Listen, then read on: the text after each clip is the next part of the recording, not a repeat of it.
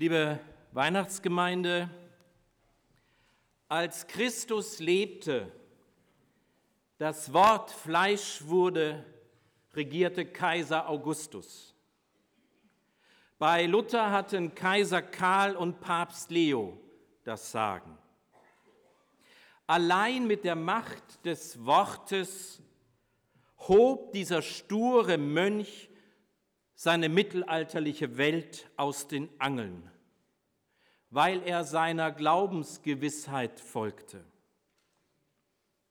Im Rückspiegel dieses Reformationsjahres lautet mein Lieblings-Luther-Wort.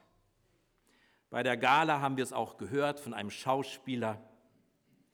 Wir sind immer auf dem Wege und müssen verlassen, was wir kennen und haben und suchen, was wir noch nicht kennen und haben. Liebe Gemeinde, wann verlassen wir unsere Holz- und Irrwege? Wann beginnen wir mit einem glaubwürdigen Kurswechsel, weil das Herumdoktern an Symptomen nicht weiterhilft? Und welcher Stern über Bethlehem wird uns dabei die Richtung weisen? Das Kind in Bethlehem, der Reformator zu Wittenberg, beide gingen neue Wege. Sie verließen ihre Stammplätze und Stammtische Sie wollten eigentlich nur das Alte reformieren und was Neues entstand. Mit ihnen fielen Steine ins Wasser, die bis heute Kreise ziehen. Die Weihnachtsgeschichte haben wir gehört und kennen wir. Aber gibt es so etwas wie ein Narrativ der Reformation? Der Theologe Jörg Lauster hat es einmal so formuliert. Der andere Blick auf das halbe Jahrtausend Reformation ermuntert zur Besinnung auf das, was den Protestantismus auszeichnet. Denkende Frömmigkeit und Mut zum Gestaltenwandel. Denken, fromm sein, mutig sein, die Welt gestalten, lautet das vierblättrige Glückskleeblatt der Reformation. Und mit Luther bekam dieses ewige Prinzip Hand und Fuß, denn nicht abstrakte Strukturen, sondern konkrete Menschen sind es, die die Welt verändern. Das den Reformator ein Blitzschlag aus der Bahn warf, zeigt aber auch, wie Unverfügbarkeit solche Geschehen sind. Die Hirten auf dem Felde wurden ebenfalls von einem hellen Licht auf eine neue Spur gesetzt. Und es gleicht einem Wunder, dass Luthers Geistesblitze einhergingen mit einer enormen Durchsetzungskraft, mit der er und seine Getreuen, er war ja nicht nur der Einzige, der reformatorisch unterwegs war, das Tor zur Moderne aufgestoßen haben. Er selbst war von Selbstzweifeln zerfressen. Er fühlte sich in einer Welt, die voller Teufel war. Aber trotzdem war er sich im Innersten seiner Sache gewiss. Und dieses mystische Gefühl tiefster Gottesgewissheit nannte er Gnade. Christus war ihm zum Gnadengeschenk des Himmels geworden. Das Kind, das in einem Stall zur Welt kam, hatte sich in sein Herz eingenistet.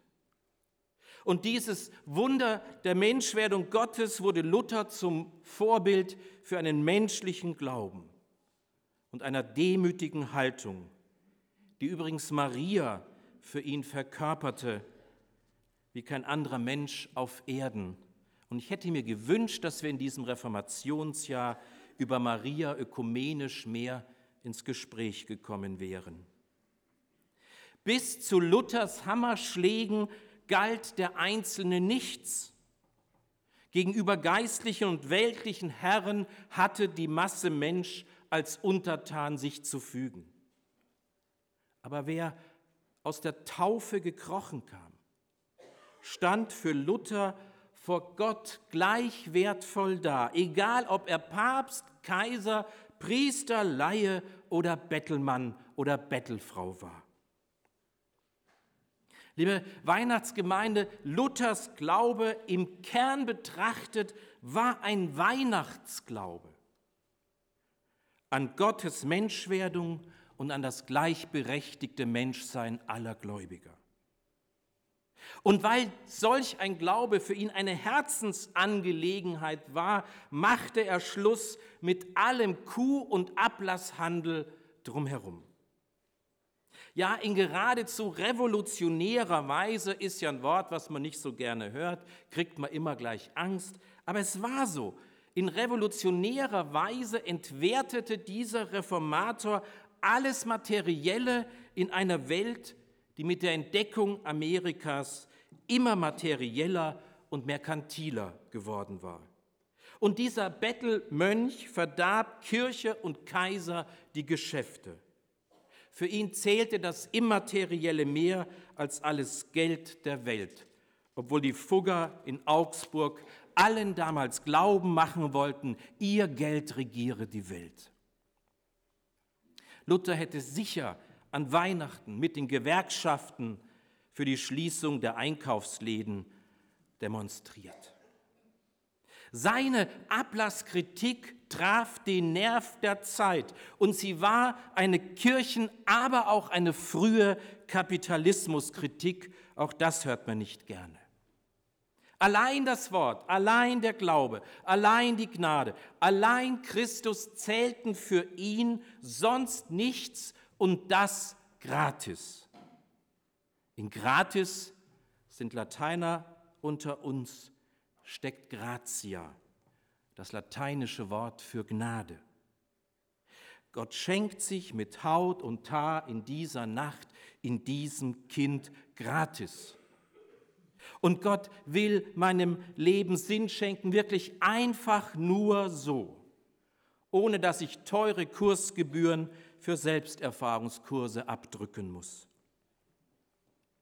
Von der Krippe bis zum Kreuz zieht sich Gottes obergrenzenlose Liebe wie ein roter Faden. Und zu Ostern wurde dann noch die Tür zu einem ewigen Leben aufgestoßen, weil die Liebe stärker ist als der Tod und diese Liebe keine kirchlichen Türsteher als Einlasskontrolleure vor dem Reich Gottes mehr braucht. Luther hatte die Menschen so frei gemacht wie nie zuvor. Sie mussten sich nicht mehr fürchten vor dem Fegefeuer. Sie fühlten sich freier gegenüber einem gnädigen Gott. Sie fühlten sich freier gegenüber einer Welt, die sie endlich mitgestalten durften. Sie fühlten sich freier gegenüber einer Kirche, der es endlich wieder um die Sache Jesu ging. Und diese Aufwertung der einzelnen Person, dieses Priestertum aller, dachte Luther nicht an seiner Kirche vorbei. Er hat das mal so schön beschrieben, dass für ihn jeder Mensch ein verkündigungsbedürftiges Wesen ist. Das heißt, jeder ist auf Gottes Wort wie aufs tägliche Brot angewiesen, denn der Mensch lebt ja bekanntlich von mehr als nur vom Brot allein. Aber dieses muss er haben, damit er überhaupt leben kann. Deswegen sammeln wir heute auch wieder mal am Ausgang für Brot für die Welt. Aber dieser Glaube, dieses Wort kam für ihn durch die Predigt. Und die Predigt hatte ihren Ort nicht im Wald, sondern im Gottesdienst der Gemeinde. Und die Gemeinde wiederum verstand Luther, er nannte das gerne, er hat nicht so gerne von Kirche gesprochen. Er sprach viel lieber vom christlichen Haufen. Und dieser christliche Haufen war eine Versammlung von brennenden Herzen. Und dann hat Kirche demütig dem Menschen zu dienen und sich nicht hochmütig als Vermittlerin der Lösung gegen Kohle aufzuspielen. Ich möchte noch einmal zurückkommen zu Jörg Lauster. Er ist für mich in diesem Jahr der Theologe geworden, der für mich Dinge wunderbar formuliert hat. Er schreibt, die Reformation ist kein Ereignis, sie ist eine Haltung. Protestantische Gesinnung engagiert sich mit Gewissenhaftigkeit und Sorgfalt, es wird ein bisschen kompliziert, für die Zukunft ihrer institutionellen Herkunft. Sie ist darin jedoch frei von der kleingläubigen Sorge, dass alles so bleiben muss, wie es ist. Und diese Haltung zeigt sich in einer unermüdlichen Tapferkeit der Weltgestaltung, die im Vertrauen auf die eine der Welt eingelassene Güte dem Absurden in der Welterfahrung widersteht. In dieser Tapferkeit und in dieser Überzeugung ist der Protestantismus als ewiger Protest eine Religion für freie Geister und davon gibt es viele. Liebe Gemeinde, das war nicht immer so. Der Protestantismus hat auch viel Mist gemacht.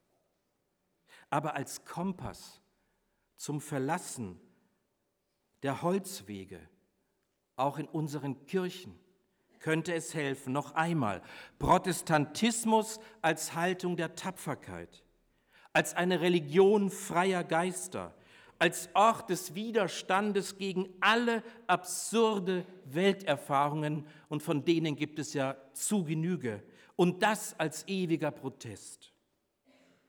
Fürchtet euch nicht, war der deutlichste Protestruf zur Zeit Jesu ein Ruf aus dem Munde der tapfersten Freigeister Gottes.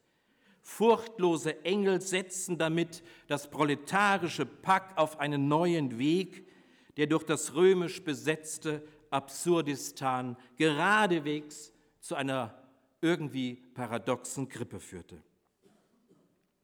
Ja, liebe Weihnachtsgemeinde, machen auch wir uns auf. Gehen wir nicht zu den Palästen der Macht verlassen wir unsere muffigen Stallungen und Einstellungen und schauen wir uns diesen Heiland in Windeln gewickelt genau an, wie verwundbar, bedürftig und menschlich sich Gott uns in diesem Kind zeigt. Bethlehem, hebräisch heißt übersetzt Haus Gottes. In einer Bruchbude protestierte Gott gegen alle Unmenschlichkeit in seinem Weltenhaus. Und anschließend quittierten auch drei Weise aus dem Morgenland einem kindermörderischen König den Dienst.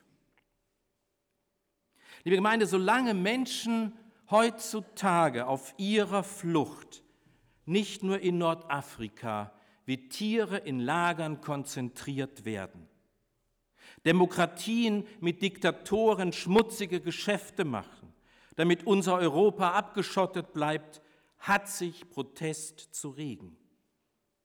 Es ist doch letztlich Gnade, dass wir auf der anderen Seite des Mittelmeeres geboren wurden. Gratis, kostenlos, dafür können wir doch nichts. Es ist Gnade, dass wir jenseits der geschlossenen Balkanroute leben. Es ist Gnade, dass ich ein Europäer bin. Zumindest ist es nicht mein Verdienst, dass ich stolz sein könnte, Europäer oder Deutscher zu sein. Irgendwie komisch. Die Erde gehört dem Herrn und jeder Mensch ist Gott heilig. Ich bin gerne Europäer, ich bin gerne Deutscher, wenn wir danach leben. Und weil das so ist, weil die Erde dem Herrn gehört und jeder Mensch Gott heilig ist, hat uns das Leid eines jeden Menschen, egal welcher Hautfarbe, welches Geschlechts, welcher Lebensweise, am Herzen zu liegen. Maria aber behielt all diese Worte und bewegte sie in ihrem Herzen. Worte behalten, im Herzen bewegen. Lesen und schreiben lernen lautete Luthers Bildungsprogramm für Mädchen wie Jungs.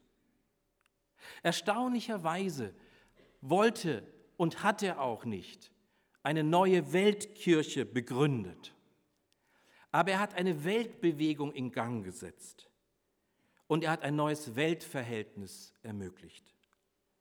Denn jeder war bei Luther dazu berufen, jetzt seinen Gottesdienst im Alltag der Welt zu feiern.